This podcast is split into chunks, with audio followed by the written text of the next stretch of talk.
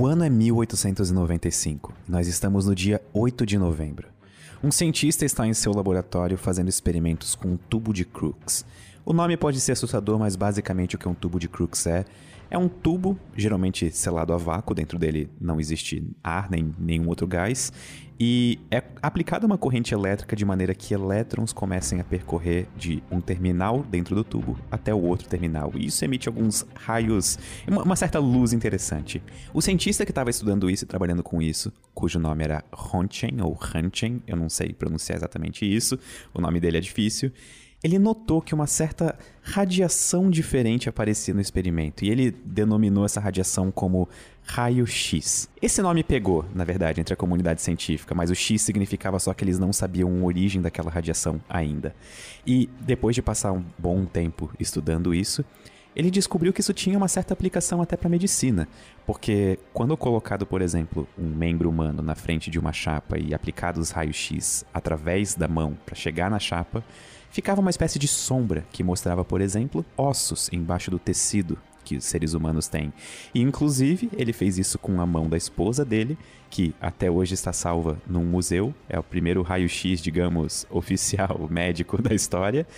E inclusive aparece o anel que ela estava usando no dedo anelar. É muito interessante e eu recomendo que vejam. E demorou apenas um ano até essa nova tecnologia de radiação desconhecida, de raio-x, ser utilizada clinicamente pela primeira vez. E isso mudou o mundo e a medicina, e nós estamos vivendo esses impactos até hoje. Greg, esse é o Sinapse, e nós estamos hoje com um convidado especial. Olá, Ítalo. Olá. Olá, Ítalo. Se apresente, Ítalo, para os nossos ouvintes. Bom, e aí, pessoal? Eu sou o Ítalo. Eu sou amigo do Greg. É, e agora acho que eu me considero amigo do Pedro. É, a, gente, ah, não, a gente é amigo desde que, desde que a gente começou a escrever roteiros do curso junto. Pode ficar tranquilo. Beleza. eu, eu adorei que a primeira coisa que o mestre Ítalo, doutorando em física médica, fala é: eu sou amigo deles. Exatamente. Ítalo, você tem que aumentar suas skills de autopromoção, viu? É, então. Bom, como o Greg tão sutilmente falou, eu sou mestre em física pela Unicamp, agora fazendo doutorado em física na Unicamp também. E adivinha, eu fiz graduação em física na Unicamp. Hum. eu estou há, há nove anos na Unicamp. Você é oficialmente Unicamper? Eu acho que sim, eu já posso dizer que eu sou até um ancião da Unicamp. Eu adoro o Unicamper como trocadilho, porque ele ficou de camp na Unicamp também, sabe? Tipo, camp de jogo, enfim. Essa foi horrível, né? Eu, eu preciso. Essa foi. Eu, eu tô até agora. Acho, acho assim, não vou pedir pra deletar isso do podcast, porque eu gosto de vergonha alheia às é, vezes. É, então... então... acho que a gente pode deixar isso. Coloca, assim, um, lembra... muito, colocar uns grilozinhos assim no final depois dele falando. Eu confesso que eu, eu tô muito animado para esse podcast, porque quando eu tava na graduação em física, no começo dela, um, um, ramo que interessava muitas pessoas da graduação, ou até antes da graduação, quando pensavam em entrar em física, era física médica. Porque é, são as aplicações da física, a parte interessante, eu diria, na medicina, e muitas pessoas ficavam interessadas nisso, e a gente não tinha essa especialização na UFSC. E isso, bom, eu, tô, eu só queria deixar muito, assim, claro que eu tô muito animado para essa conversa, que eu acho que a gente vai conversar sobre coisas muito bacanas. Bom, é, física médica tem especialização, especialização. Na Unicamp, ele é uma das várias cursos de física que você pode fazer, que na época que eu entrei, tinha física bacharel, física licenciatura, física aplicada, que deixou de existir no ano seguinte que eu entrei, que virou engenharia física, é física médica e física com ênfase em biomedicina, que para termos práticos era física médica sem estágio. E foi esse que eu fiz. Porque quando eu optei fazer o curso, eu sabia que eu não queria fazer é, trabalhar em clínica. Eu queria trabalhar com pesquisa, mas eu queria eu me interessava pela área de física médica, então e física com ênfase em biomedicina é basicamente isso. Você combinava o bacharel com física médica, logo eu tinha mais matéria que todo mundo. Então, como nós temos a presença de um físico médico aqui, é, é, é certo falar físico médico? Sim, eu sou formado em física médica, mas eu trabalho com física médica desde o meu último ano de graduação, que já são cinco anos. Então, considero. Então, como nós temos um físico médico nesse podcast, nesse episódio do Sinapse, eu gostaria de começar com um assunto leve. Vocês me dão permissão? Pode fazer. Pode fazer. Vai. Então, uma breve introdução. Então, existem três tipos de radiação que vão ser importantes para a minha pergunta agora, para nossa discussão de agora. A gente até pode entrar mais a fundo nelas. Existe a radiação eletromagnética, existe a radiação alfa, que é um núcleo de hélio, praticamente, e existe a radiação beta, que seria um elétron acelerado. E a minha pergunta é, Ítalo, como exatamente a radiação mata pessoas? Bom, eu vou já ter uma correçãozinha com você. Por favor. É, não existem três tipos de radiação. Esses são três tipos de decaimento que produzem essas radiações. Mas qualquer radiação que a gente considera. A radiação é energia em transporte, se você quiser ser uma definição mais geralzona. Essa que você falou são radiações ionizantes, que são radiações que têm poder de tirar elétrons. E isso é, na verdade, a chave do porquê elas fazem mal pra gente. E além dessas que são ionizantes, nêutrons também são radiação ionizante, dada a energia deles, dependendo. É, elétrons que você falou, pósitrons podem ser também, prótons podem ser também radiação ionizante. E uma outra também, qualquer núcleo de um átomo pode ser radiação ionizante, desde que você consiga acelerar eles. Certo, então, só para qualificar, você está dizendo que o que define radiação ion- ionizante que você está falando é a capacidade que ela tem de interagir com um átomo e tirar um elétron desse átomo. Exato, exato. Ok. Então, aí, aí depende, né? Porque um elétron parado não vai tirar nenhum elétron de outro átomo, mas se você der um pouco de energia pra ele, ele vai ir. É o mesmo motivo porque luz visível pra gente não é não é radiação ionizante, porque não tem energia suficiente pra você ionizar um átomo. Você tem energia suficiente pra excitar ele, mas não pra ionizar. Mas essa é bem a chave do porquê que radiação, radiação ionizante ela é prejudicial para a saúde. Porque quando você retira um elétron de um átomo, o que você faz no grande esquema das coisas pode ser nada, ou pode ser que você altere esse átomo. Então, tem esse efeito físico de ionizar, e tem depois o efeito químico. Você pode quebrando uma ligação assim, fazendo isso. Se você quer uma ligação, você pode ter a quebra de uma molécula, que vai ter associado uma. Pode, pode acontecer que ocorra a quebra de várias moléculas por causa disso, e isso pode afetar uma célula. É meio que. É um literalmente um efeito que, assim, um efeito minúsculo que pode causar um efeito biológico. É um efeito dominó. É efeito dominó. E uma coisa muito bizarra é que, assim, é, quando você recebe a radiação, isso acontece com qualquer, qualquer molécula do nosso corpo, qualquer átomo do nosso corpo. Mas o grande efeito da radiação, o que faz ele realmente ser perigosa, é quando ela interage com o nosso DNA. E isso até hoje não é bem explicado por quê, mas o DNA é um alvo muito. é um grande alvo da radiação. Tem uma certa tendência aí pro DNA, e até hoje não é muito bem explicado por quê. Mas o que acontece no DNA? O DNA são, é uma cadeia gigantesca de átomos, né? De moléculas.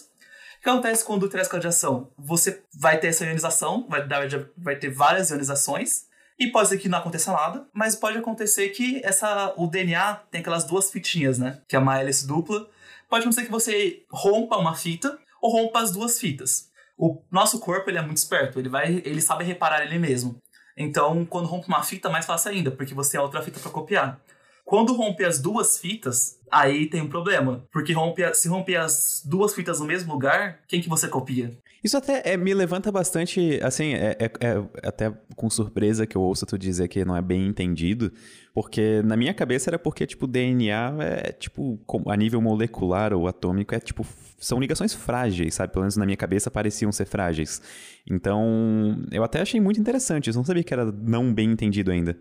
É, não é bem entendido o porquê dele ser um alvo tão forte. O, o dano que é causado é entendido muito bem hoje em dia, mas o porquê que parece que ele é um alvo tão grande da radiação? Porque ele vai atacar mais, magitoriamente. O DNA ainda não é muito bem certo. O mecanismo, então, que torna meio que o DNA um alvo quase que preferencial ainda não é bem entendido. Isso. Entendi direito. E ok. Aí uma coisa que pode acontecer é que pode acontecer morte celular, porque você pode causar um dano, dano do DNA e ele vai falar, ele vai suicidar a célula, que é quando acontece um dano e a célula fala assim, vai entrar em apoptose, que é a suicídio da célula, que ela vai morrer. E pode acontecer que esse dano é reparado, mas é reparado errado. E a consequência disso é uma mutação. Você mudou o DNA. E um desses casos é quando da morte celular é quando você tem esses danos da radiação mesmo aquelas coisas meio. que é muito exagerado em às vezes, das pessoas vomitando, as pessoas passando mal, as pessoas.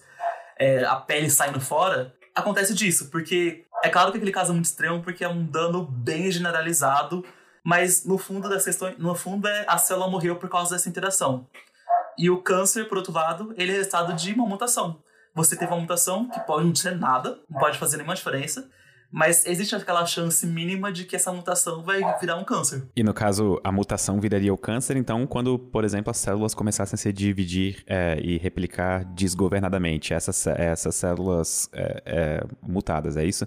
Exato. Uma só célula não vai fazer nada. É, o, pra virar um câncer, a célula tem que se dividir. Tanto que o, o tempo que se estima para que uma interação com a radiação cause um câncer é, no mínimo, no mínimo, uns sete anos. Eu imagino que talvez seja por isso que é tão difícil de rastrear, né? Tipo, uh, os efeitos exatos de. Por, por, tanto tempo que ficou, tipo, uma incógnita de quais seriam os efeitos exatos de radiação no corpo humano. Porque sete anos é bastante tempo, né? Pra, tipo, isolar como causa de uma doença ou anomalia. Sim, e é, os sete anos é para leucemia. E leucemia tem esse caso de ser muito mais rápido que os outros, porque leucemia está muito associada com na produção de sangue. Então são células estão se reproduzindo muito. Se elas se reproduzem muito, se você mutou uma só, ela vai se dividir muito mais rápido. Então, é muito a radiosensibilidade de uma célula está muito ligada também ao quão rápido ela faz mitose. É por isso também que alguns cânceres eles demoram, demoram décadas para se desenvolver, mas esse é bem rápido. É, acho que essa é a razão que câncer de coração é super raro, porque as células do coração quase nunca se dividem. Sim, é que quanto mais especialista é uma, uma célula, menos ela se divide. E quanto mais generalizada ela é, mais ela se divide. É, não querendo fazer aquelas perguntas de achar que você sabe tudo da sua área, Ítalo, porque eu nem sei se isso é exatamente a sua área, mas é algo que eu tenho curiosidade. Se você não souber, talvez a gente traga outro especialista um dia, que é sobre essa ideia de que talvez a radiação de fundo, porque acho que até dá para comentar isso, que a gente não tem como fugir de radiação. Existe algum nível de radiação em todo ponto do mundo, assim. Mas a questão universo, é altos níveis de radiação. Não só do mundo. É, é, do universo. A questão é, é o nível de radiação, a energia das partículas, e você está perto de uma fonte principal. E eu não sei se o quão, quão real é isso, mas é a ideia de que raios cósmicos podem. A radiação que vem do espaço para a Terra pode ter afetado a evolução em longos períodos de tempo. Tipo, que a taxa de mutação genética é aumentada pela radiação de fundo, isso pode aumentar a taxa de evolução dos organismos. Antes de o Ítalo responder, Você... eu posso fazer um comentário? Pode, pode Pedro, faça um comentário. Ok, eu tô lendo um livro muito bom sobre raios cósmicos. Eu. Ah, é deixa perfeita para eu falar dele.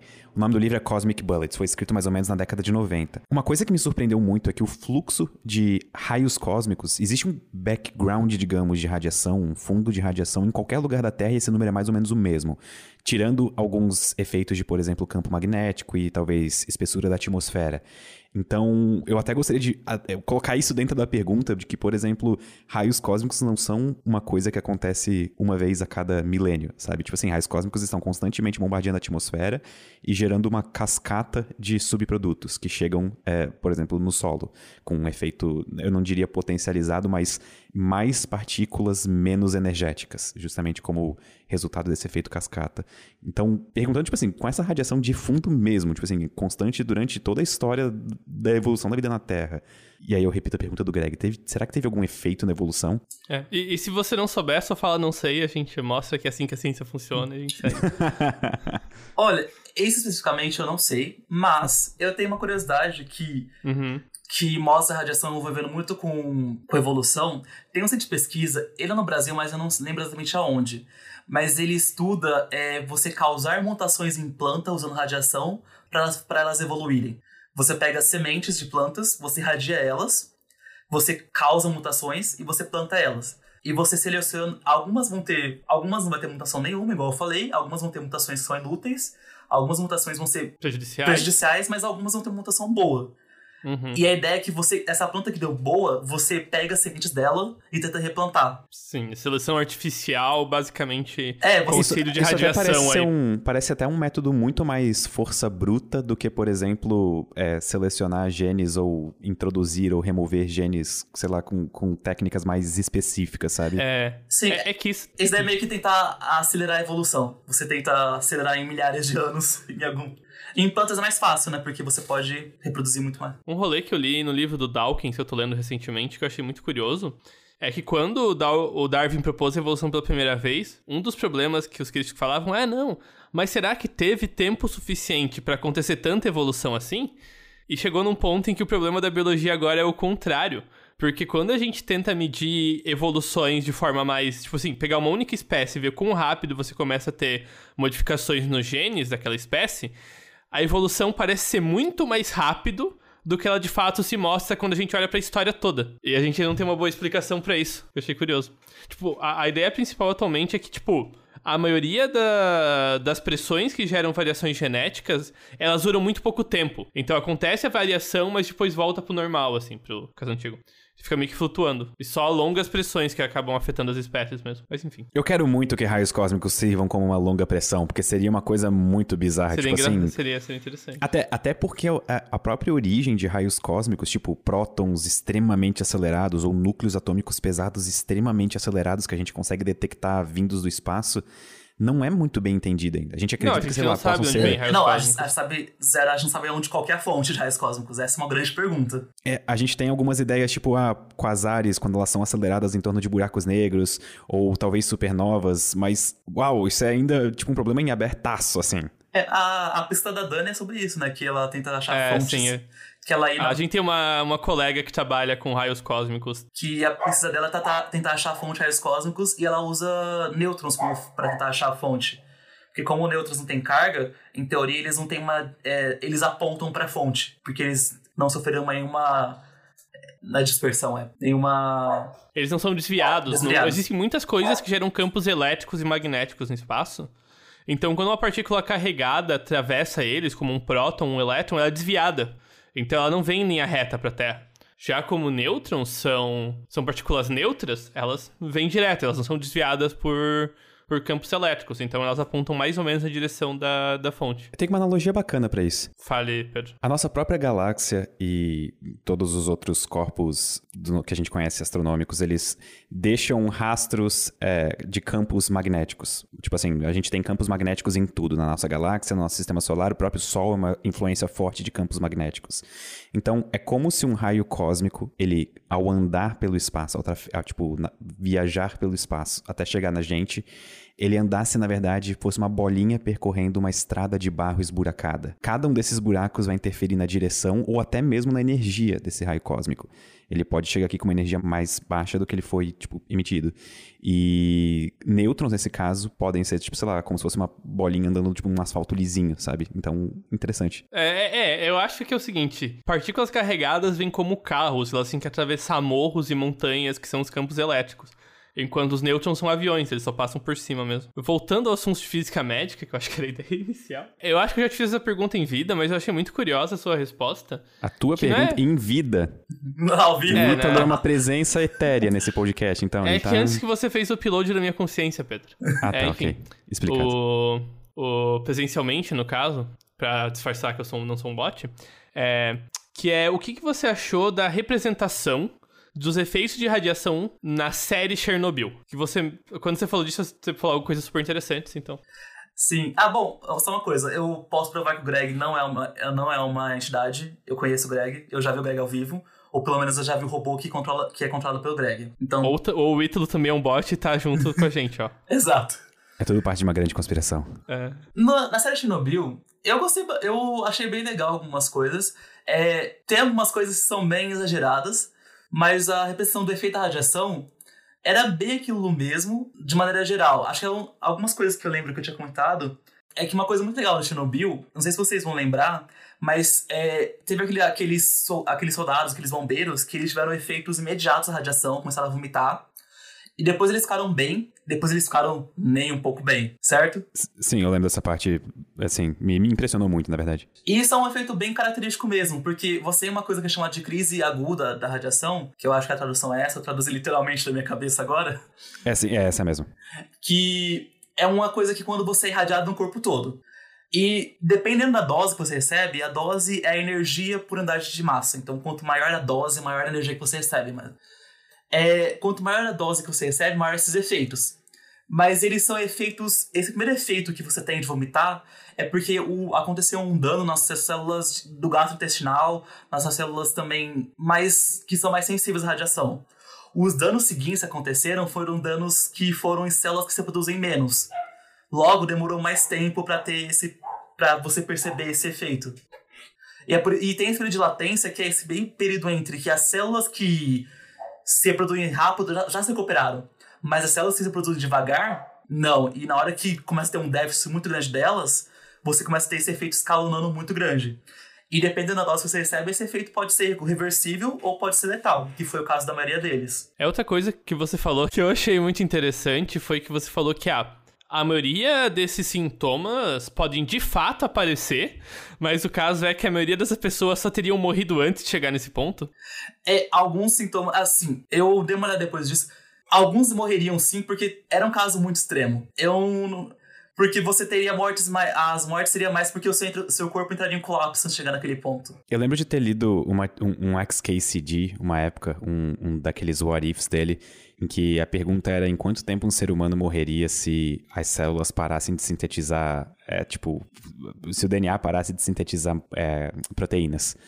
E, tipo assim, se a pessoa perdesse todo o seu DNA. Eu acho que podia ser um caso parecido, não pode? A resposta era, tipo, quase um ou dois dias. Então, acho que talvez respondesse um pouco essa pergunta. É, é que a questão é que o corpo entra em colapso antes, você tem um colapso do sistema nervoso antes. Pra dose que eles estavam, seu sistema nervoso dá um colapso muito maior do que o seu corpo consegue acompanhar de ter aquele dano, sabe? É, eu fiquei interessado, por favor, me diga mais como radiação pode destruir meu sistema nervoso. Ah, do mesmo jeito que eu, É que nesse caso, do mesmo jeito que eu falei lá anteriormente. A radiação pode, pode quebrar as células DNA e a célula vai morrer. Aqui eu falei era um, o jeito mais bu bonito da célula morrer, que ela programa a morte dela para não causar danos para apoptose, mas pode ter necrose. Necrose é quando a célula só morre. E aquele negócio, aquele negócio de você ficar inchado, de ter muito pus, é porque células estão morrendo o tempo todo. Estão morrendo muito. E esse que é o efeito bem que acontece.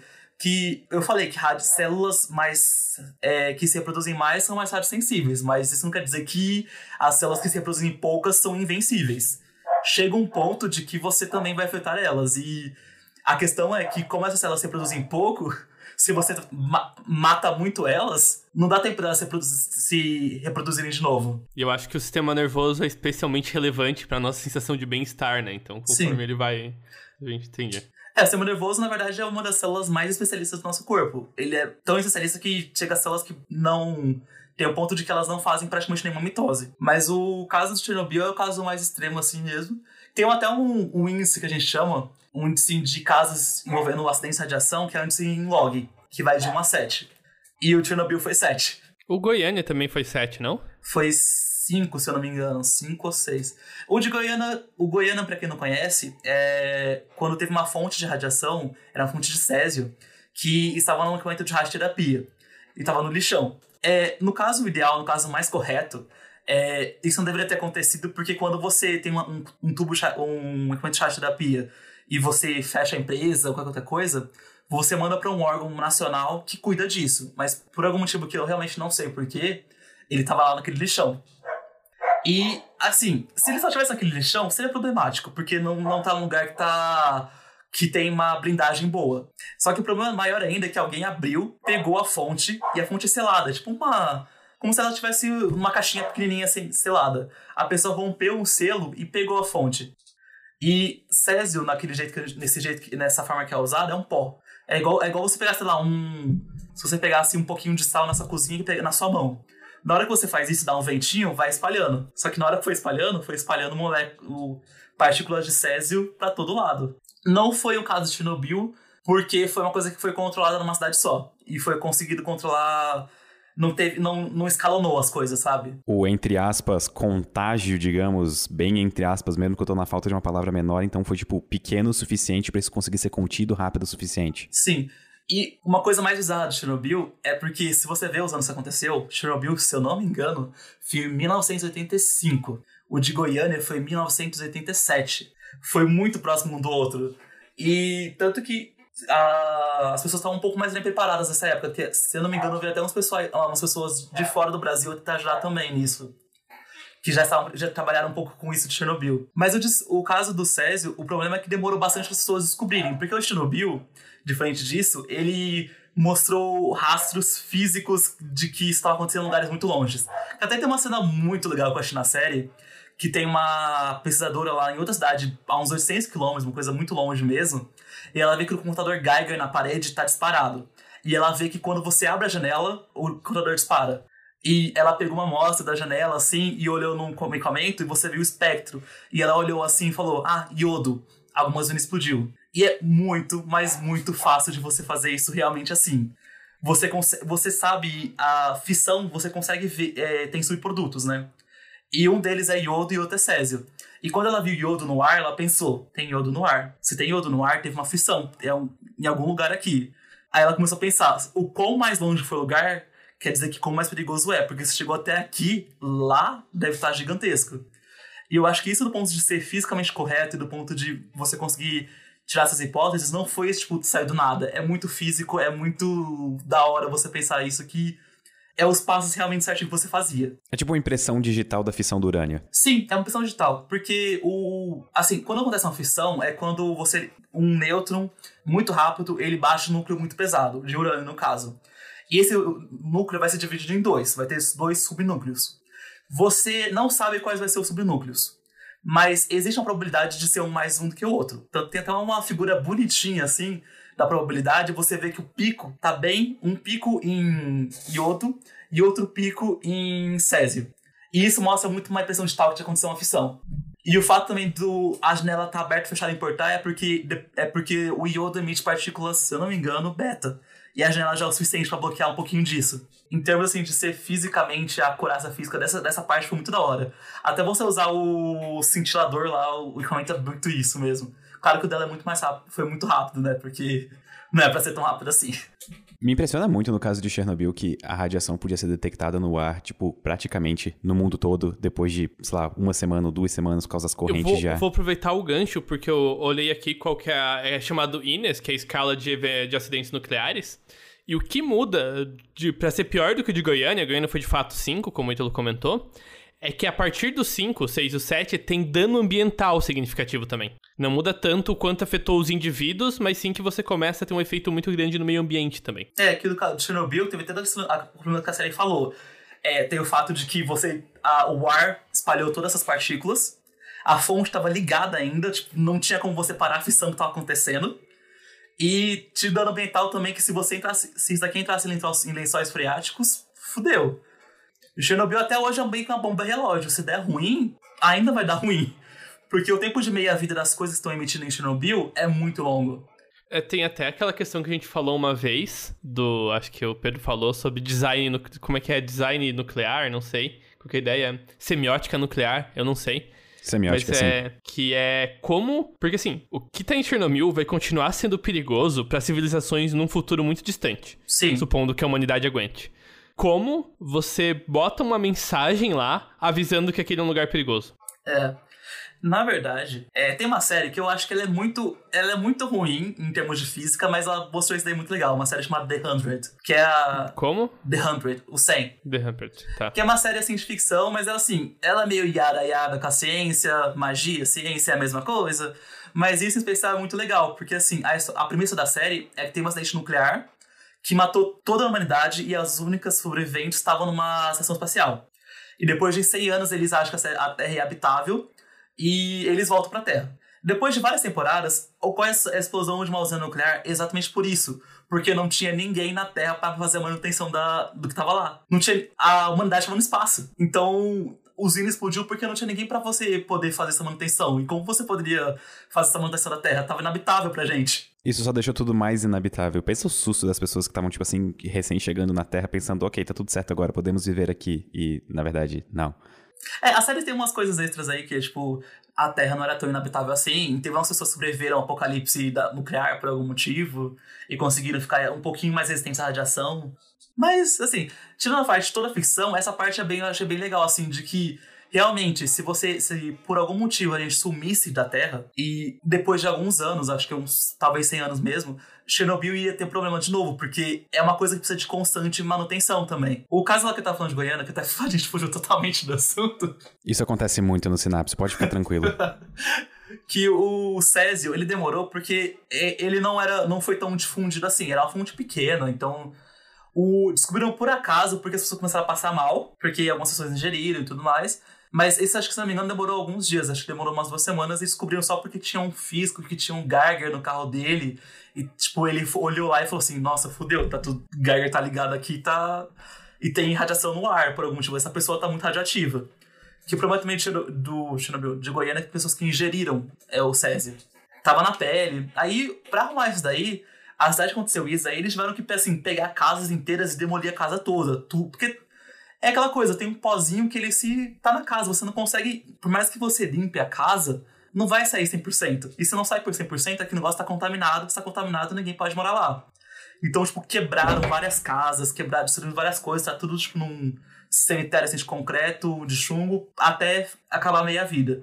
Por sorte, o César tem uma meia-vida que é de 32 anos, então é longa, mas é milhares de anos. Então, eventualmente, você consegue já é, já é habitável de novo. É, é longa via humanos, mas não longa via escala geológica, né? Que alguns dos elementos têm Sim. na minha vida. Do, do de Chernobyl tem alguns elementos que são escalas de 10 a quarta, 10 a quinta anos.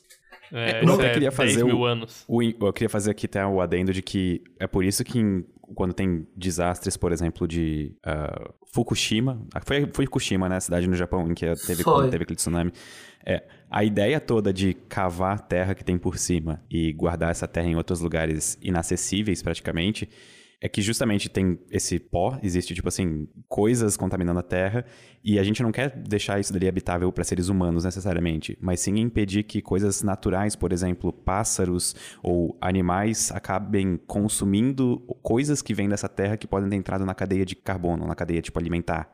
E isso poderia causar grandes problemas. Sim. É, basicamente botar a radiação na cadeia alimentar do mundo animal não parece divertido. Não. Na verdade, parece uma premissa de algum cenário de ficção científica apocalíptico mesmo, né? E era um Sim. dos problemas de Fukushima, não era? Tipo assim, é, um dos reatores ainda estava em contato com o oceano, com a água do oceano, É. e isso tava liberando, tipo assim, ah, radiação no oceano que poderia ser consumida por... Quer dizer, que poderia entrar em plâncton e ser consumida por peixes e, E, não, e não é como até... se peixe fosse importante no, no Japão, né? Ninguém pesca lá. No mundo todo, na verdade, né? É, e plâncton ainda mais. Plâncton é o que produz nosso oxigênio, né? Porque É. as pessoas acham que são árvores, mas a grande maioria são plânctons. É, A Amazônia não é o pulmão do mundo, o oceano é. É. Por mais paradoxal que isso pareça. É. Não, gente, mas ó, só pra avisar antes, a Amazônia é extremamente importante pro balanço climático do mundo, tá? Sim, ela tem- Exatamente, sim. Essa exatamente. árvore, por favor. Sim, É só, não é é só só oxigênio, comentei só. isso. É, É. Eu comentei isso porque, na verdade, até, é, ok, eu devia ter feito esse adendo pra clarificar, mas é porque eu ouvia muito quando eu tava no ensino médio de que a Amazônia é o pulmão do mundo, a Amazônia é o pulmão do mundo, a Amazônia é o pulmão do mundo. é. Só que a gente tá, tipo assim, dai a César o que é de César. Uhum. então a gente tem que atribuir, na verdade, a função do oxigênio ao plâncton, realmente. Sim. Mas sabe uma coisa interessante sobre é, radiação e efeito do DNA, essas coisas?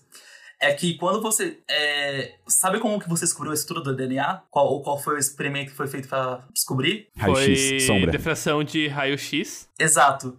Eu sabia o nome até da moça que fez isso. É Emily alguma coisa, eu acho. É, eu não lembro o nome dela também, mas eu queria só, só levantar o fato de quão paradoxal, quão, quão, sarca, quão engraçado que é o fato de que o, a gente tá falando muito de dano do DNA por radiação. E o que foi responsável por fazer a descoberta da estrutura do DNA foi radiação, foi raio-x. É, vo- você conhece a história de todo esse período histórico? Por que, que exatamente uma moça que era física, especialista em difração de raio-x e radiação, foi pra biologia? Rosalind Franklin, o nome dela. Ah, Rosalind, eu errei o nome. perdão. Nossa, pior que não. Eu tava lendo um pouquinho sobre, sobre isso, Isso hoje, mas não essa Acontece parte. no pós-Segunda Guerra. E o que aconteceu no final da Segunda Guerra? Bomba atômica. E começou a ficar muito pesado você ser explicitamente um físico nuclear, ou um físico que trabalha com radiação. Então você tem esse período de uns 5, 10 anos de uma porrada de gente que trabalhava com física nuclear indo um pouco para as outras áreas. E muita gente foi trabalhar um pouco com biologia. Isso inclui grandes nomes da física como o Feynman. O Feynman, acho que se ele tivesse ficado... Ele fez alguns anos sabáticos em um laboratório de biofísica. E que foi... E que muitos físicos começaram a trabalhar na biologia. Isso acabou levando um conhecimento de microscopia e formas de explorar coisas pequenas que o pessoal da biologia ainda não tinha tanto. Porque a física já trabalhava com radiação há mais tempo. Não foi o Feynman que, sem querer, contaminou uma amostra, uma placa com ribossomos ou algo assim e, sem querer, atrasou um dos projetos? Eu, eu tenho a impressão de que eu li naquele livro do Feynman, do é, Você Está Brincando, o Professor Ah, Feynman. eu, n- eu não lembro dessa, mas é. Não, mas alguma coisa de que ele, ele chegou a trabalhar em algum dos laboratórios que fez descobertas importantes do DNA. Sim, sim. Ele, ele- se ele tivesse ficado um ano mais no grupo que ele tava fazendo o estudo sabático dele, é, ele teria ganhado um Nobel, assim. Ele estaria num grupo que ganhou o Nobel no ano seguinte. Mas eu não lembro do que que foi o Nobel mesmo. Mas sabe uma coisa interessante de história da radiação? É como que a radiação, quando ela foi descoberta, a radiação raio-x, ela era uma novidade, tipo, era moda. Era uma coisa muito da moda, era uma coisa muito bizarra, mas era uma coisa muito real. Que, lembrando que o Pedro falou bem no começo, raio-x foi descoberto em 1895, no tubo de Crookes. Que por acaso também, no tubo de Crookes, você também descobriu que elétrons existiam. Alguns, um ou dois anos antes, por causa de, o Thomson descobriu isso. E, e se não me engano, em 1900, 1897, é, teve o Becquerel que descobriu a radioatividade, que não é a mesma coisa. Que uma é, a radioatividade é um efeito nuclear e raio-x é um efeito eletrônico. E, e também teve a Marie Curie e o esposo dela que, que conseguiram é, isolar o polônio e o rádio em 1903, se eu não me engano. Então foi muitas coisas. o marido da, da Curie que foi atropelado, decapitado por uma carroça, não? Nossa, eu não lembro dessa anedota. Não sei se que um dos dois foi. É. Aleatório, é, eu não Greg. sei se foi dela ou do filho dela, mas um dos dois morreu decapitado por uma carroça. Ele, tipo, tropeçou, caiu na estrada e a carroça passou por cima do pescoço e rompeu tudo. Nossa, que anedota mesmo. É. é. Realmente eu não tava esperando isso. Isso foi tipo um. um, um... Ok, Enfim, eu não sei o que comentar disso. foi João, então. Mas é, é muito engraçado pra mim, mim pensar, porque é umas coisas muito uma depois da outra, depois da outra, depois da outra, depois da outra. E sabe uma coisa mais bizarra? Que teve um cara que ele trabalhava com um tubo de crux também, e que ele, o cara que é meio que quer descobrir a radioterapia, ele começou a usar a radioterapia um mês depois que o raio foi descoberto. E foi muito por acaso um com o outro. Porque era um cara que trabalhava com tubo de crux, que ele tinha uma, ele tinha uma fábrica, e ele viu que, de tanto. Ele, tava ele trabalhava muito testando materiais bons para trocar de alvo e tudo mais. E ele viu que depois de tempo tava tendo a mão dele ficava vermelha, começava a dar uma inflamada. Que esse é um dos primeiros efeitos de radiação. Que eu comentei rapidinho, mas um efeito da radiação é efeito determinístico, que é efeito que a dose é tão alta que você consegue ver, ver o efeito na hora ou em pouco tempo. E você tem efeito que é mais estocástico, que é feito bem ao longo prazo, que esse é o câncer. E também tem mutação e algumas coisas extras aí que você vê só depois de muitos anos ou em outras gerações só. Mas esse efeito de, eh, da pele ficar vermelha, ele, esse cara ele viu e ele ficou assim, nossa, que estranho, o raio-x causou isso. E ele também fazia a faculdade de medicina. Ele era muito overachiever. Aí ele falou fazer a faculdade de medicina e o professor dele falou assim: Como aconteceu isso daí? Falou assim: Ah, foi com raio-x, trabalhando no tubo de crux. Você, assim, ah, se raio-x faz isso daí com, com tecido saudável, então talvez com tecido tumoral também faça isso daí. E isso nasceu radioterapia meio que assim. Nasceu você brincando com tubo de crux também. Só que eu tenho um certo medo de perguntar o quão eficaz foi isso logo no começo, porque a natureza do raio-x não era muito bem entendida ainda, né? Não, nem pouco. Não, cara, é muito bizarro você para pensar, mas daí foi totalmente empírico. Eles não sabiam nada na natureza. Assim, primeiro que o, isso daí tava, é começo do século. Começo do século XIX. 20, desculpa. O DNA foi só descoberto, a estrutura dele, em 1950. E a explicação do efeito da radiação veio, por causa de, veio com o DNA, né? Então, esses 50 anos, todos esses experimentos, tudo isso foi tudo muito empírico. Foi muito assim, ah, vamos testar até onde vai. Tentativa e erro, pessoal. Quem que vai se voluntariar? Meio que isso. É muito legal que essas coisas são descobertas muito aleatoriamente, né? Nossa, eu acho isso fantástico da ciência. Serendipidade, melhor palavra. Nossa, nesse livro de raios cósmicos, quando eles falam das fontes de rádio descobertas é, no céu, que era tipo aqueles dois caras que estavam estudando no. Como é, fazendo um estudo pro Bell Labs. Estavam tentando, tipo assim, descobrir fontes de interferência de rádio existentes na Terra, não sei o que. Daí, ué, tem uma fonte aqui todo. Tipo, a cada 23 horas e 56 minutos dá um spike. O que, que será que é isso? Primeira hipótese, é cocô de pombo. Que, ah, que eles achavam na, na antena parabólica, coisa assim, né? Aham. Uhum. Eu acho muito da hora como, tipo assim, os caras fizeram uma descoberta incrível, nunca antes vista. Só que, como mente cientista, a primeira reação natural é tipo, ok, isso tá errado. Eu, tipo, fiz medidas erradas. Isso não pode ser, isso não, não tá certo. É, acho que é o, é o primeiro, primeira coisa que você pensa, né? Que o meu, não, é, não é a teoria que tá errada, o meu experimento tá errado. Aham. Uhum. Porque, por mais que pareça bizarro, se a teoria tá errada, quer dizer que tudo você tem que refazer tudo. Se primeiro tá errado, é só dar uma arrumadinha.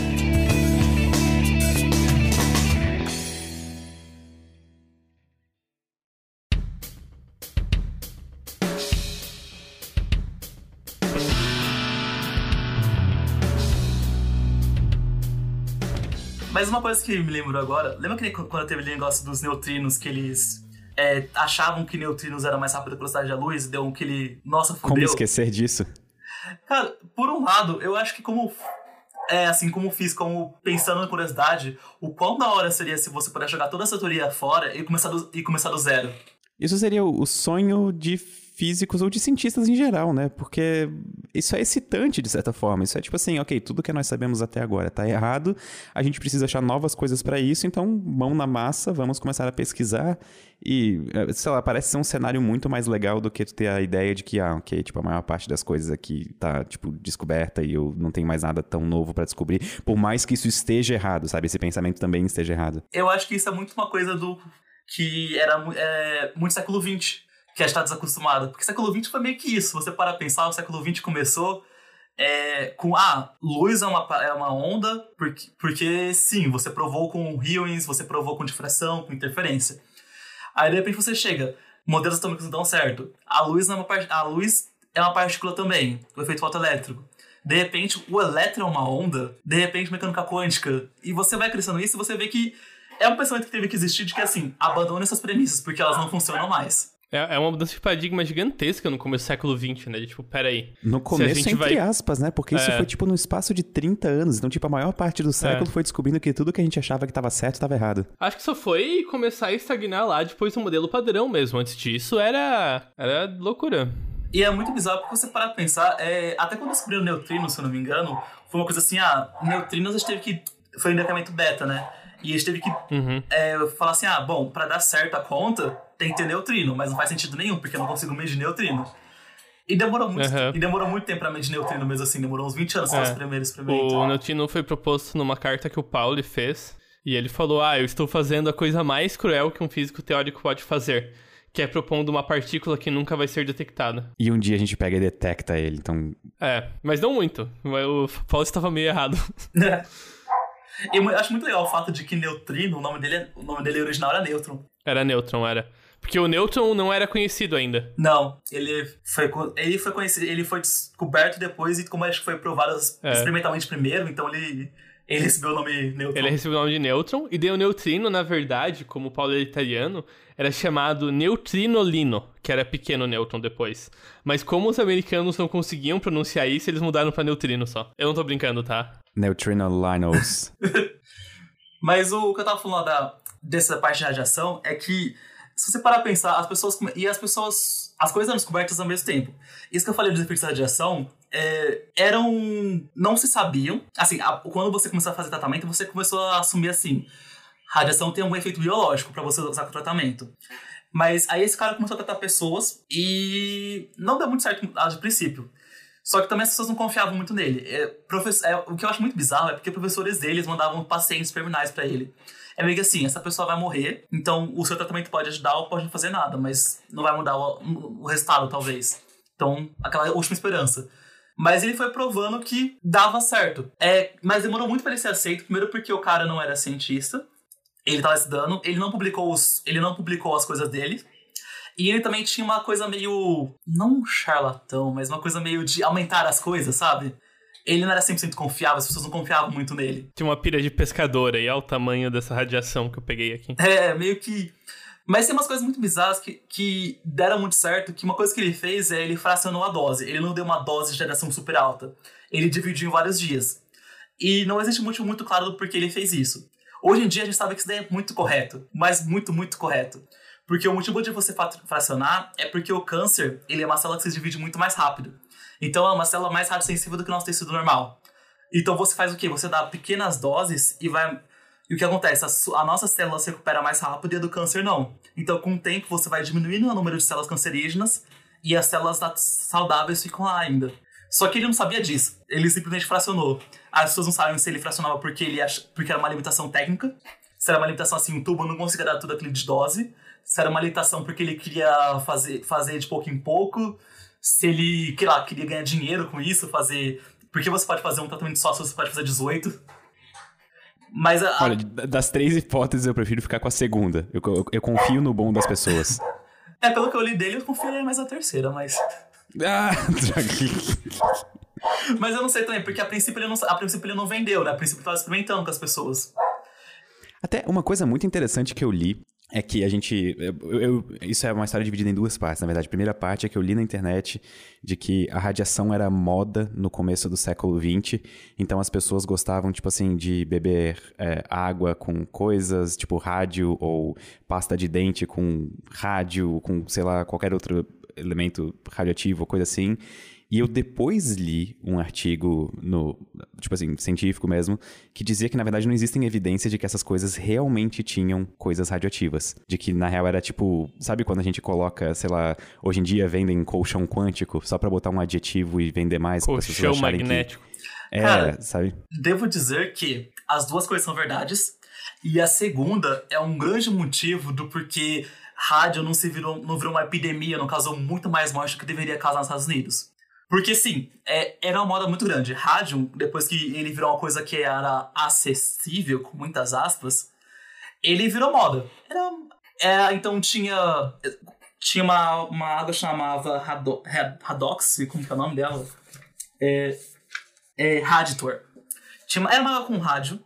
É, tinha relógios que eles brilhavam no escuro porque ele tinha um, uma tinta fluorescente que estava misturada com rádio. E era tudo na moda. Esse, na verdade, era real, né? Porque você podia verificar. Mas a água, por exemplo, é... descobriu depois de um tempo que, por sorte, tinha muitos charlatões que vendiam água normal falando que era Rastor. Então, um problema que teria sido muito grande, você que seria a população geral beber essa água radioativa, não teve porque tinha muito charlatão bebendo água, vendendo água normal. E essa é a história de como o dia foi salvo por mentirosos. Bem que isso. Mas a questão é, o rádio, ele virou muito moda e ao mesmo tempo era muito bizarro, porque tudo bem que era uma, uma, era uma coisa dividida pela população, mas é, sabia-se já que existe radioterapia, sabe então de alguns efeitos de radiação, porque 1896 já teve o primeiro paciente a, a, a sobre, a fazer radioterapia. É, algumas pessoas já sabiam sobre efeitos de radiação, porque, por exemplo, um, um professor já tinha mostrado que daria para usar rádio para fazer tratamento de radiação, mas usado muito, ele poderia ser prejudicial. A Marie Curie sabia que efeito da radiação dava, porque na Primeira Guerra Mundial, é, elas. Ah, um detalhe: a Marie Curie ela desenvolveu o primeiro raio-x portátil. E ela, ela trabalhou na Primeira Guerra Mundial com raio-x portátil. Mas depois de alguns anos ela viu que, que várias pessoas trabalharam com isso morreram também. E isso foi assim, em 1920, 1922, as pessoas sabiam assim. Pelo menos a comunidade científica já tinha uma noção maior. E ainda assim vendia. Eu tô muito querendo fazer um paralelo com os dias de hoje, mas eu não posso. Uhum. Acho que o paralelo quase que se faz, né? Cara, sabe, sabe que é um paralelo maior? Esse, teve um atleta. Eu não vou, eu não vou fazer o paralelo direto porque eu vou deixar para os ouvintes pra não implicar no podcast. É, não, eu não acho que é isso, mas eu acho que esses paralelos são mais fortes quando a própria pessoa faz por si mesmo, sabe? Quando o clique é na cabeça da própria pessoa. Às vezes, por, por isso que eu não gosto de falar das coisas. Mas teve um atleta que ele foi. É, ele teve uma fratura e ele foi. O médico dele falou assim: ah, toma Raston. Rastor. E esse Rastor é água, água radiativa, né? Água com rádio.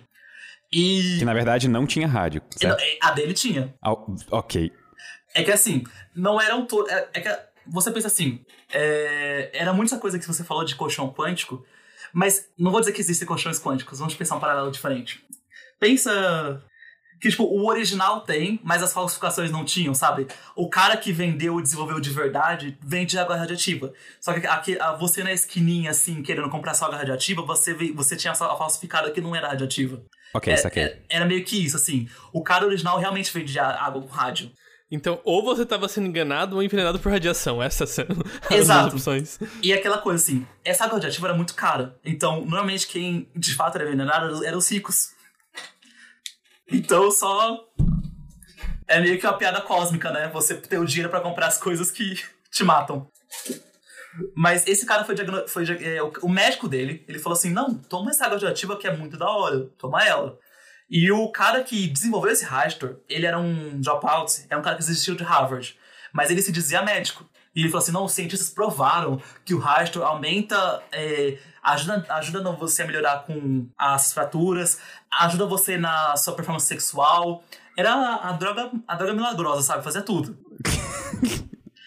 e aquela coisa assim, a princípio você não sabia. A princípio você meio que é água. Então, meio que, no, se der certo, fala assim, ah, é porque você não tomou, se der errado, né, que você não tomou o suficiente, né? E se der certo, é porque você tomou, mas é um efeito meio placebo. Mas as pessoas. E ficou super famoso. Esse é cara, ele, toma, ele, ele tomava isso daí todo dia. Tanto que ele chegou a tomar em 3 anos 1.400 dessas garrafinhas de água radioativa. E ele morreu tipo, depois de 3 anos tomando isso. E tipo, foi uma coisa horrível. Porque uma coisa em particular do rádio é que a gente fala muito da propriedade de limite de radiação, mas ele é estruturalmente, quimicamente, ele é muito parecido com cálcio. Então. Já eram os ossos dele. Exato, já eram os ossos dele.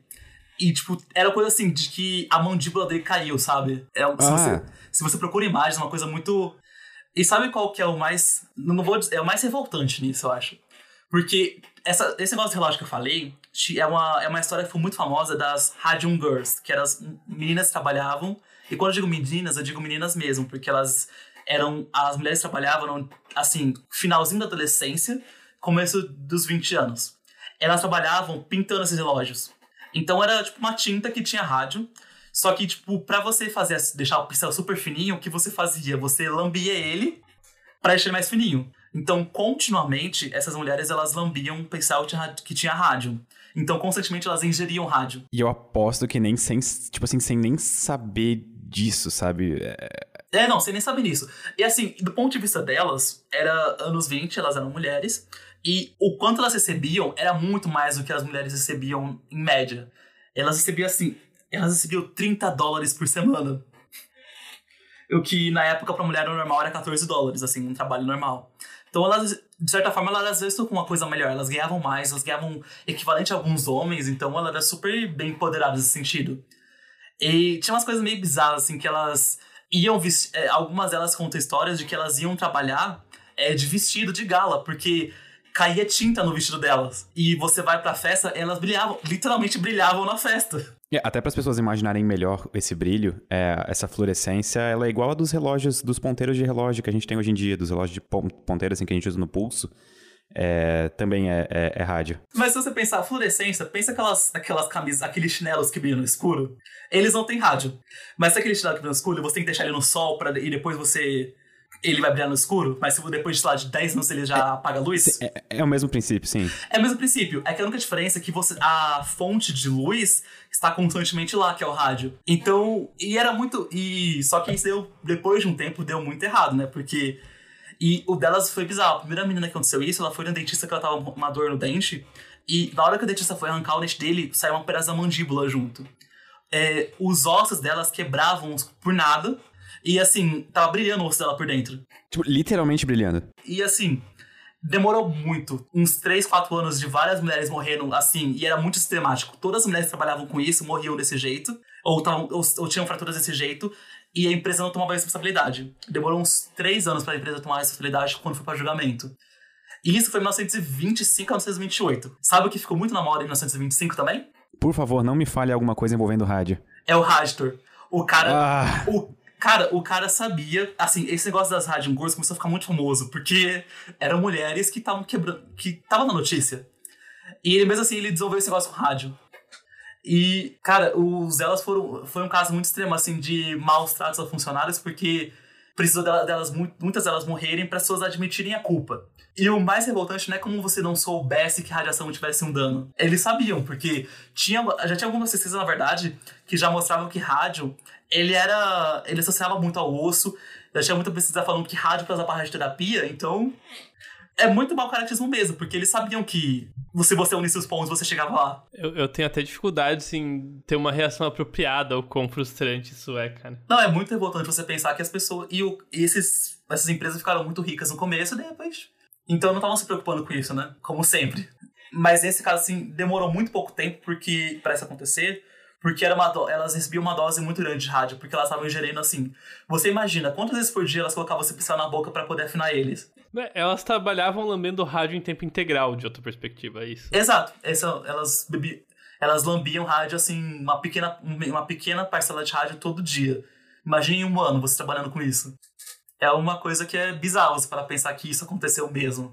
Que é, é, é bizarro você pensar também que assim. Isso é uma coisa muito bizarra da radiação, porque ela faz muito bem para sua saúde, se você parar a pensar, do sentido de radioterapia. Ela cura câncer. Mas se você usa de uma maneira muito errada, também ela tem um, um dano muito grande também. E esse eu acho que é um dos grandes problemas, na verdade, da, tipo assim, do conceito de radiação, sabe? Tipo, justificadamente por causa de todos os desastres que tiveram até agora, as pessoas têm um medo de radiação. Só que esse medo desvia a gente de coisas que, tipo assim, que são benéficas para a sociedade, por exemplo, energia nuclear. Tirando, por exemplo, os vários problemas de design de reatores e de problemas que aconteceram por negligência humana, que a história tá aí para mostrar pra gente que aconteceram e, e, se repetem caso a gente não tome as devidas precauções, a gente poderia ter fontes que, entre aspas, são limpas, quer dizer, são limpas, na verdade, de energia nuclear. Isso poderia estar livrando a gente de vários problemas futuros, como, por exemplo, mudanças climáticas. É, eu falar assim que esse é um problema muito com radiação, porque radiação realmente causa esse medo. E tem pessoas que até que não fazem exames de raio-x por causa disso. E, e não é a mesma coisa. Um exame de raio-x feito hoje em dia, ele é muito. A sala que você faz exame, tudo que você faz exame é muito estudado para ser o menor risco possível. Mas, por causa dessa história que tem. Essa história que teve anteriormente, por erros humanos e erros de ganância, né? Que até a própria série de Chernobyl. Bom, isso eu não sei o quão verdade é, porque tem um fator de uma série americana falando sobre a União Soviética. Então eu não sei o quão realista é, mas eles foram, na série pelo menos, e o que registros mostram, é que eles foram muito. Eles resistiram muito a admitir erro porque isso seria um problema político. E a própria coisa de usina nuclear também, hoje em dia, você trabalhar com energia nuclear também é uma coisa meio politicamente complicada. Porque se você pega um país que não tem tradição de trabalhar com energia nuclear, mas trabalhar, ou os países já olham com, já olham com olhos de, ah, não é energia elétrica, é bomba. É bomba, é. é. Existe esse risco atrelado, né? Ainda mais que o mundo viveu essa grande cicatriz que ficou na história de, tipo assim, Guerra Fria e período de destruição mútua assegurada. Uhum. O, próprio fim da Segunda Guerra Mundial marca a primeira vez que foram usados artefatos nucleares para, tipo assim, fins políticos ou de guerra, sabe? Então, isso, tipo assim, e, sem dúvidas isso ficou marcado na humanidade. E a palavra radiação está atrelada a isso, a palavra nuclear está atrelada a isso. Então, não tem como fugir dessa herança histórica, sabe? É, sim. Bem, não, não é como se as grandes potências nucleares atuais estivessem rompendo seus tratados atualmente. Não, pera. Então sim, enfim. Eu só queria comentar antes de esse episódio acabar, porque esse episódio tá chegando ao fim, que para mim esse episódio foi muito interessante porque como alguém que faz muitos vídeos de história da ciência, alguém muito interessado em história da ciência, e até no próprio curso de física, a gente foca muito na parte da descoberta científica, por exemplo, de raio-x, e em todo o. Eu vou usar a palavra glamour envolvido na descoberta, mas pode ser não, não ser a melhor palavra para isso. E a gente dificilmente estuda os impactos que as descobertas que a gente estuda tem na sociedade. Ou, dizendo de uma maneira um pouco mais explícita, como pessoas acabam ferrando coisas, sabe? E então é, o, o, episódio de hoje. Sociologia mim, da ciência, né? É, é o, o, episódio de hoje, para mim, foi muito, muito enriquecedor nesse sentido. De parar também para pensar que, tipo, ok, as descobertas que a gente faz no laboratório, na verdade, tem um reflexo na sociedade, provavelmente, e esse reflexo pode, hum, quer dizer, muitas vezes não é positivo, digamos, embora a descoberta por si própria ela é positiva para o avanço da ciência, só que uma descoberta por si mesma ela não faz nada, né? Uma descoberta é uma descoberta. É, um, é uma coisa que a gente agrega no nosso corpo de conhecimento que é a ciência. E então a gente precisa de humanos para ferrar as coisas. o, isso é uma coisa que o Mario Banji, não sei se é o Mario Banji ou o Russell que fala, um dos dois fala, que é que um projeto científico sem consciência social é um perigo, sabe? É uma bomba relógio também. Porque vai que você descobre que é algo que é perigoso e você não, tá, não tem essa, essa calma de pensar, pera, se eu fizer a coisa errada com isso, vai dar errado. Enfim. É, é eu acho que é nesse sentido mesmo, de que ao mesmo tempo que a radiação veio para trazer muitos, muitos benefícios, né? Como já falou, a terapia, curar câncer, até o próprio, a, o próprio descobrimento do DNA, tem os problemas que, que as pessoas causam também, né? Que, que você usar isso como uma arma. Ou, ou, o mau uso de descobertas científicas em é, geral. Até se você usar o exemplo clássico do avião também, né? O avião foi, foi criado, inventado e depois usado na Primeira Guerra. E usado. Tem esse, a questão de que a descoberta científica não, não é ruim. É o que as pessoas fazem com ela que é.